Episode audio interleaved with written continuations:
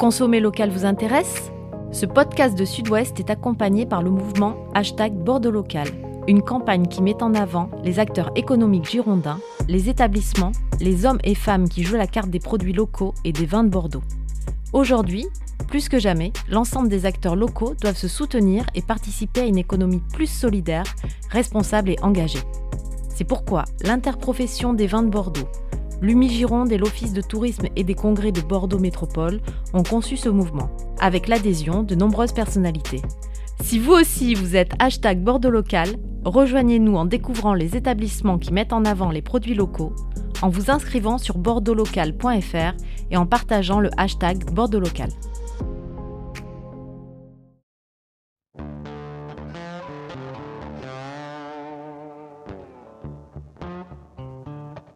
Le vignoble de Bordeaux attire les investisseurs. On parle parfois de crise, mais pas partout. Qui sont les nouveaux venus? Où achètent-ils? Et pourquoi? Quelle est leur stratégie? Petit tour des nouveaux propriétaires aujourd'hui dans les 4 saisons du vin. Bonjour à tous, vous écoutez les 4 saisons du vin. Les 4 saisons du vin, le podcast de la rédaction de Sud-Ouest qui raconte le monde du vin, qui revient sur ses faits majeurs et qui tente d'en décrypter les enjeux épisode 12, saison 4. Je suis Mathieu Hervé, je suis avec César Compadre, responsable de la rubrique 20 à Sud-Ouest. Bonjour César. Bonjour.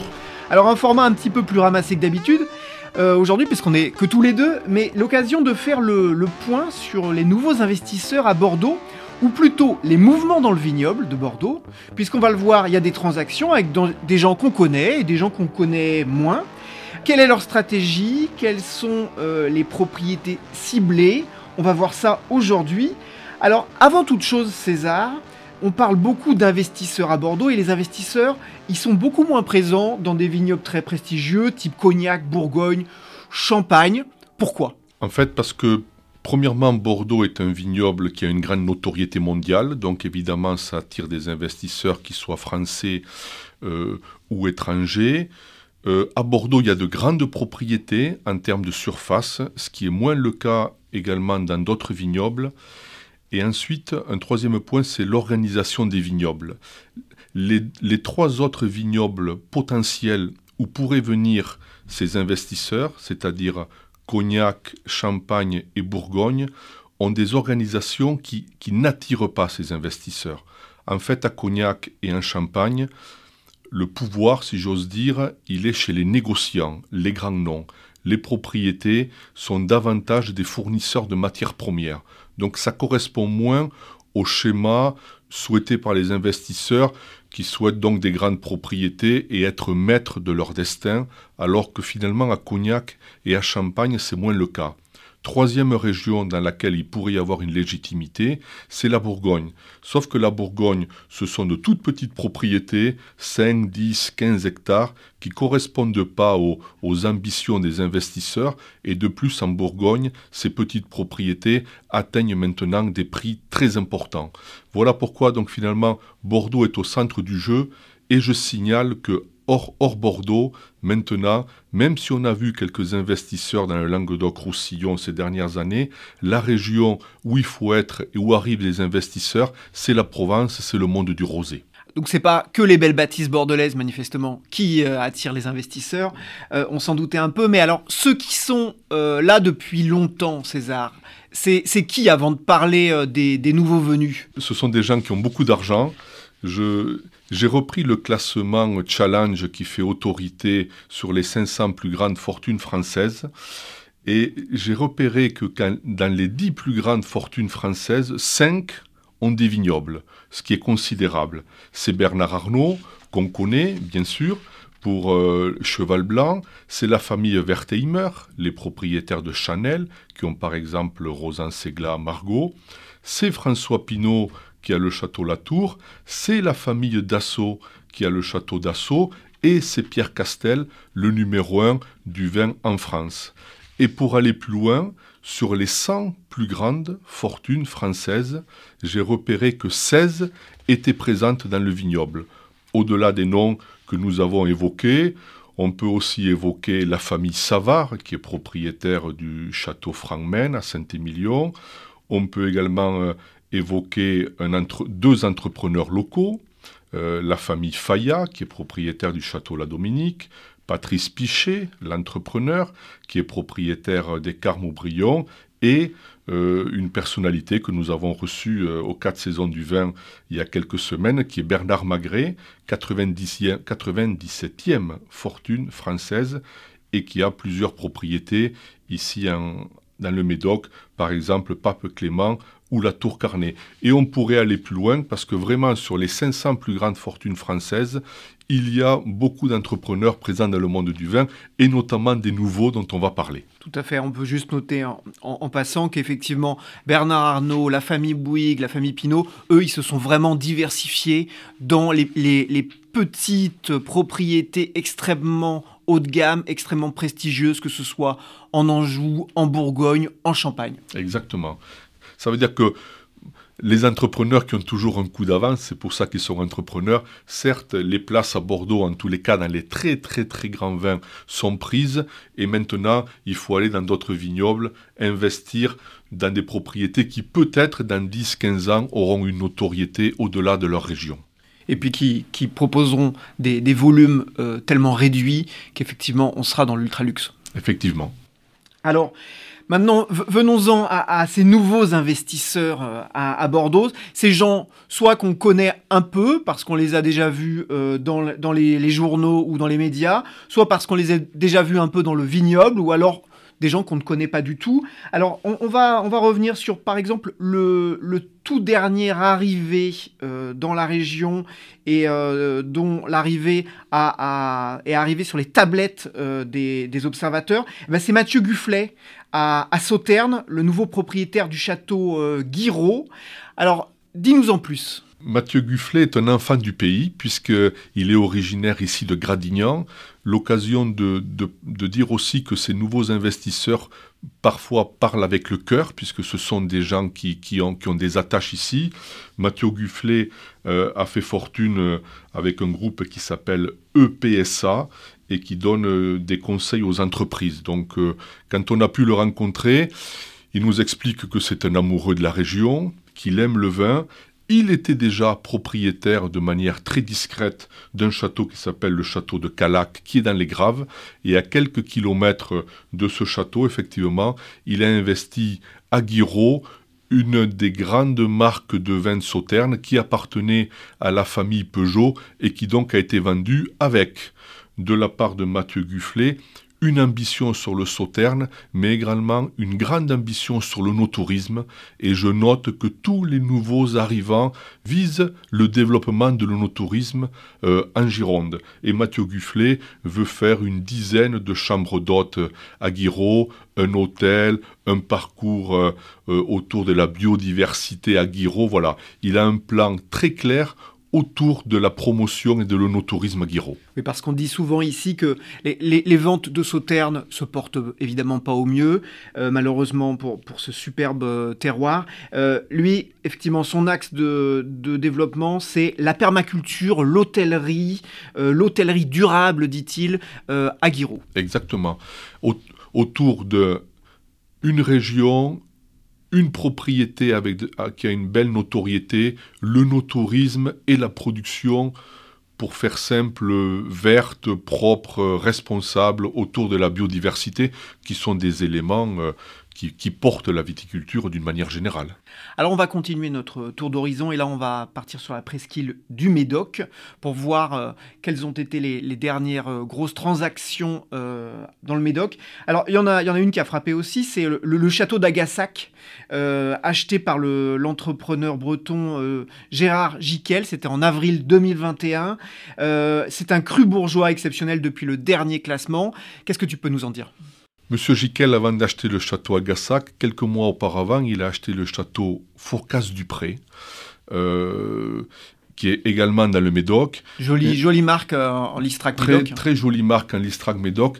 Et d'ailleurs, pour ceux qui prennent la route Bordeaux-Médoc euh, jusqu'à Saint-Estèphe ou Pauillac, ce qui a été mon cas encore il y a quelques jours, on peut se rendre compte que les pelleteuses ont commencé à détruire certains bâtiments de Fourcasse-du-Pré, parce que là aussi, M. Jiquel a de grosses ambitions en termes de nos tourisme.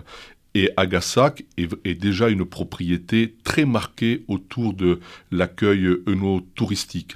Monsieur Jiquel, comme une autre personne qu'on va évoquer tout à l'heure sur le château d'Ozac, ils étaient associés tous les deux euh, dans un groupe qui s'appelle Samsic, un groupe euh, breton euh, très axé également sur le service aux entreprises et qui a une activité qui se développe beaucoup, c'est l'activité du contrôle des bagages dans les aéroports au plan international.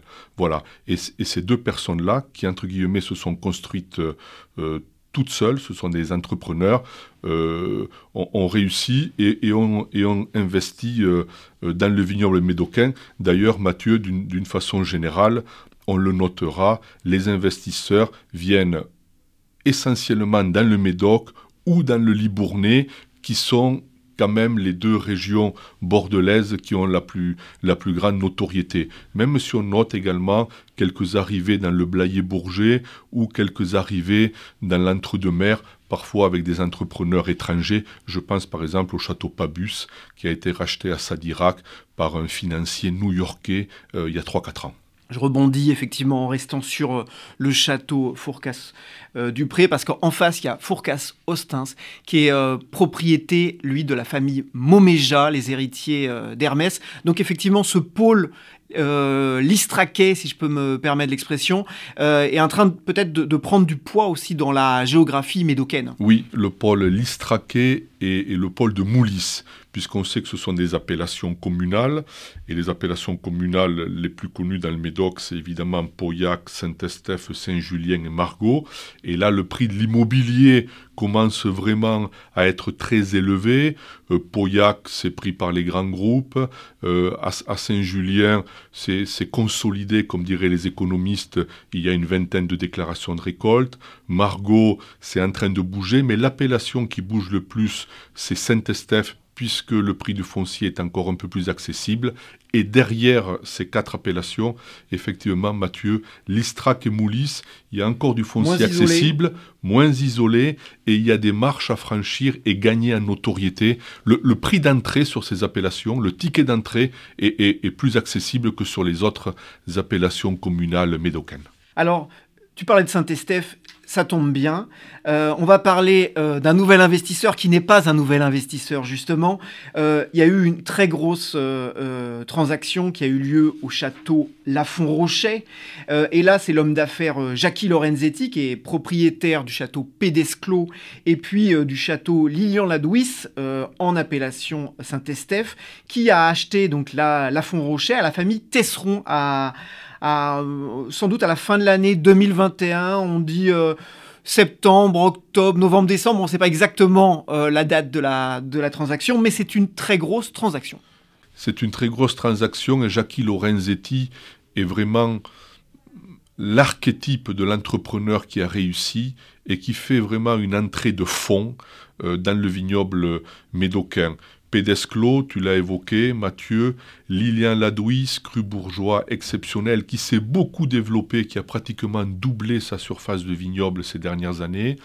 Maintenant, Lafont Rocher, Jackie Lorenzetti est également copropriétaire du château d'Issan à Margot. Voilà, donc ce qui fait maintenant pour cet homme d'affaires qu'on connaît également dans le monde du rugby, puisqu'il est propriétaire du Racing, qui, lui fait une, extraordinaire implantation dans, le Médoc.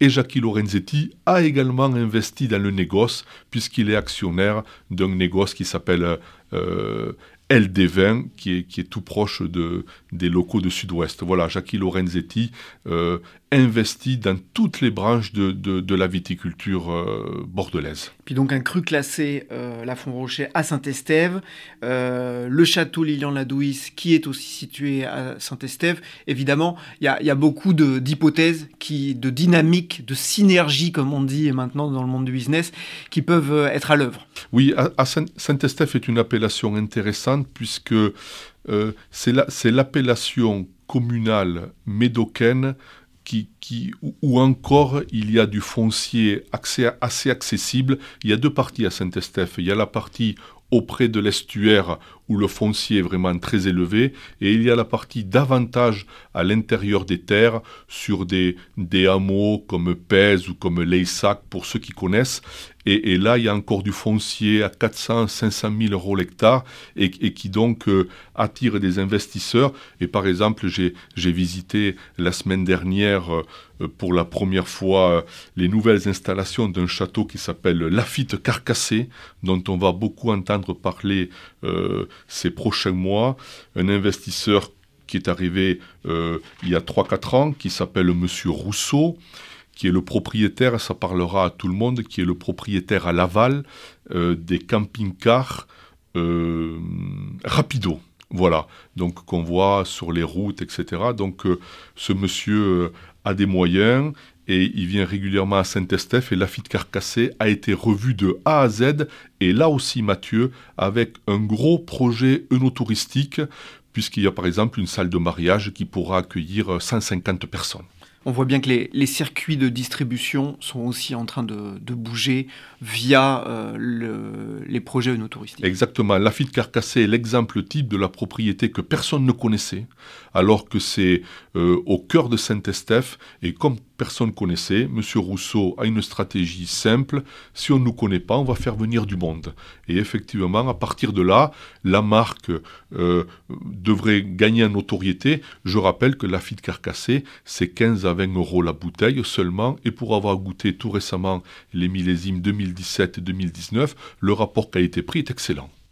Alors poursuivons César notre tour d'horizon des, nouveaux investisseurs et des nouveaux venus à Bordeaux. Tu, les as, tu l'as évoqué euh, brièvement et on va y revenir. Évidemment, il y a le château d'Ozac qui est aussi une propriété emblématique dans le Médoc avec son directeur euh, Laurent Fortin, une propriété euh, qui est très dynamique au niveau de son approche environnementale et c'est une propriété donc qui euh, a changé de main en 2020-2021 et euh, qui est passée dans les mains de la famille Rouleau, la Samsic. Exactement. Monsieur Rouleau et Monsieur Jiquel, on l'a évoqué tout à l'heure, ce sont des partenaires d'affaires. Et Monsieur Rouleau, il, a acheté le château d'Ozac à la société d'assurance Lamaïf pour l'avoir rencontré également grosses ambitions. Le château d'Ozac euh, tu l'as dit Mathieu, très actif euh, sur la place de Bordeaux, très actif au niveau environnemental. Et il faut dire que euh, sur le marché très haut de gamme des crus 1855, qui sont 61 noms dans, le, dans Médoc, 27 à Sauternes, autant dire que les transactions sont rares. On, l'a vu également avec Cantonac Brown. Donc vraiment, il y a de gros, il y a de, quand un cru 1855 est à la vente, euh, il y a de grosses fortunes qui arrivent. Justement, euh, tu, l'abordes, le château Cantenac Brown. Donc là, euh, ça remonte un tout petit peu plus, puisqu'on est en 2019-2020 à peu près. Là, c'est la famille Leloup 95e euh, fortune française selon ce que j'ai lu, peut-être que ce n'est pas tout à fait exact. Euh, c'est un montant qui a été, euh, qui a été évoqué à l'époque de 200 millions d'euros. Hein. une surface de 89 hectares, donc 48 en AOC Margot, cru, cru classé, comme tu le disais. Là aussi, c'est quoi la logique? La logique c'est que la famille Leloup, qui est propriétaire, euh, ça parlera à tous nos auditeurs, de l'entreprise qui fait les pansements Urgo, euh, la logique, c'est se diversifier, se faire plaisir dans le monde viticole et prendre une marque Cantenac Brown qui a encore une grande marge de progression. À Cantenac Brown, comme dans, la plupart des autres euh, propriétés qu'on a évoquées, Mathieu, au-delà de l'onotourisme, ce sont des investisseurs qui vont faire de gros travaux. On l'a vu pour Lafitte Carcassé, on le voit maintenant pour Tristan Leloup. Un chai, d'ailleurs, en pisé, va être construit euh, à Cantenac Brown. C'est très, c'est très particulier ce mode de, construction euh, euh, historique.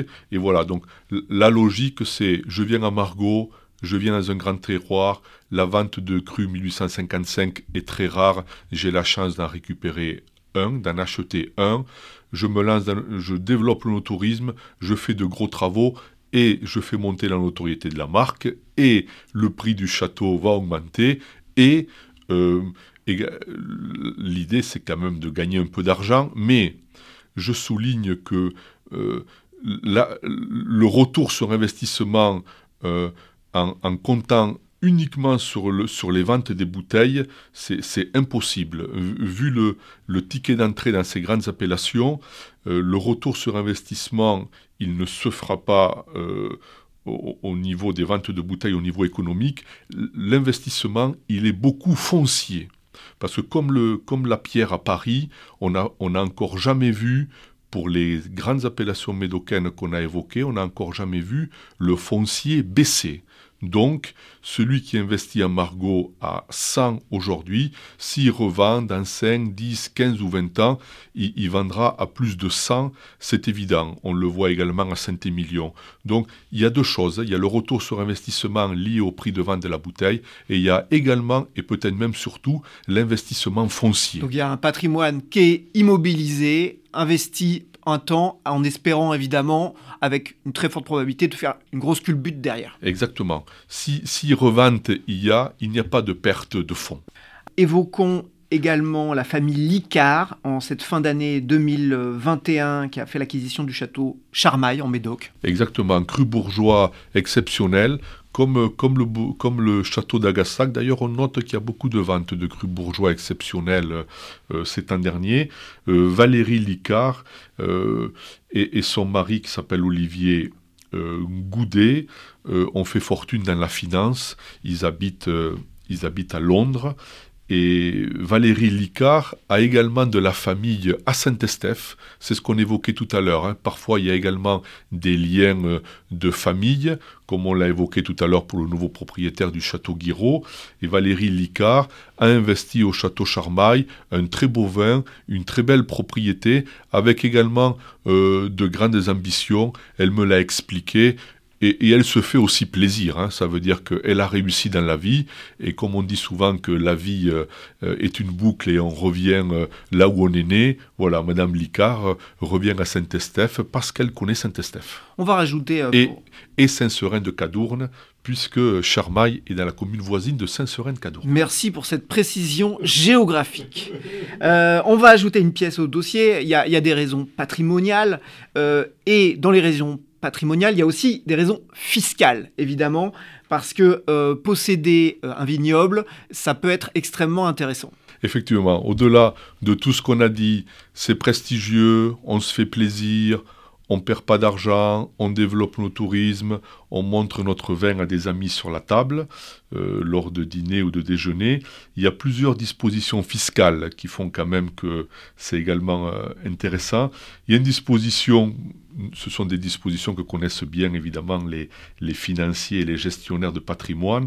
Il y a, il y a une disposition qui s'appelle l'apport cession, qui globalement euh, amène des avantages fiscaux sur concernant des entrepreneurs, et ça arrive souvent, on l'a vu avec Samsic par exemple, des entrepreneurs qui vendent leur entreprise et s'ils investissent une partie de la plus-value résultant de cette vente dans des conditions particulières, cela leur permet euh, de, d'avoir des avantages fiscaux. Voilà, c'est l'apport cession et, il y a également une autre disposition fiscale qui concerne plus les droits de succession, c'est le pacte Dutreuil, du nom donc de Renaud Dutreuil, l'ancien ministre. Ça, les, dispositifs Dutreuil, effectivement, on en entend très régulièrement parler quand on dit discute avec des, professionnels du vin et des propriétaires. Les droits de succession sont exonérés à hauteur de 75% parce que Mathieu, on l'aura noté, tous ces achats viennent également d'une difficulté à,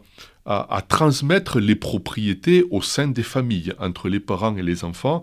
On le sait tous, les droits de succession sont très élevés euh, en France, et on l'a vu par exemple au château Fourcasse-du-Pré, euh, la propriété appartenait à une famille, la famille Pagès, et donc euh, nombre, nombre de familles, dans ce cas-là ou dans d'autres, nombre de familles ne peuvent pas transmettre les propriétés à leurs enfants, et donc sont obligés de vendre à, des entrepreneurs. On, voilà. on l'entend souvent ici autour de ce micro et puis ailleurs évidemment, la, hantise souvent c'est la situation d'indivision qui perdure et qui euh, devient très compliquée. Exactement. Et on l'a vu, euh, Mathieu a Dufaux Lagarosse qui a défrayé la chronique euh, il y a quelques mois.